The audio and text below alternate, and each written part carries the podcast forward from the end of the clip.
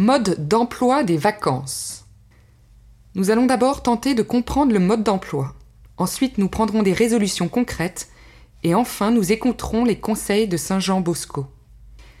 Tout d'abord, comprendre le mode d'emploi. Les vacances sont là. Que faire de notre liberté? C'est le moment ou jamais de choisir ce que l'on veut être. Allons-nous gaspiller en quelques semaines neuf mois d'efforts? Nous laisser envahir par la médiocrité? Par l'esprit de jouissance paresseuse Rien que des randonnées, des bains de mer ou de soleil, de trop grasses matinées avec les autres à notre service? Quelles pauvres petites vacances ce seraient Non, il faut passer de grandes vacances, en compagnie de Dieu, de nos parents, de nos amis, de nos frères encore inconnus dans le monde, de grandes vacances où notre âme, loin de perdre ses ressorts, se sera enrichie, engagée, fortifiée.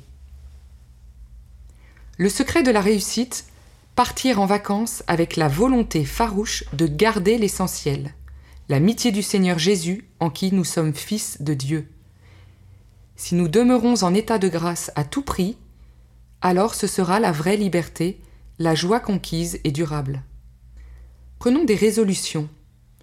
D'abord, Dieu premier servi.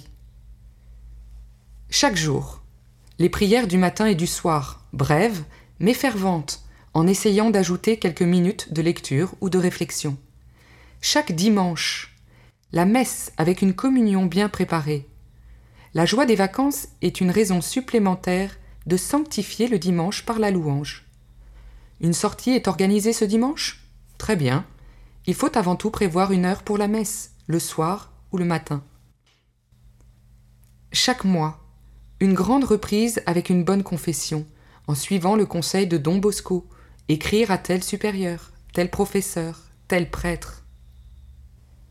Ensuite, une énergie personnelle. Me lever à l'heure fixée. Réserver du temps pour les occupations utiles ou du travail. Ne prendre comme ami et comme distraction que ce qui est net, sain. Enfin, sourire et rendre service. Prendre du temps pour sa famille, servir et non pas être servi, entraîner nos camarades dans le bien, avec un visage joyeux et un cœur prêt à aider et à faire plaisir. Écoutons maintenant les conseils de Saint Jean Bosco. Soyez toujours occupés, car à l'école de l'oisiveté, on apprend tous les vices. Être en vacances ne veut pas dire ne rien faire, mais se détendre dans des loisirs amusants ou profitables, dans le dévouement ou un travail de l'esprit. Méfiez-vous du mal qui vous entoure. Je vous en supplie, ne fréquentez pas les mauvais camarades. Déchirez les mauvaises revues et les romans louches. Fuyez les lieux où vous savez que votre âme est en péril. Munissez-vous de la force du Seigneur. N'oubliez jamais la présence de Dieu à qui n'échappe aucun recoin, aucune pensée.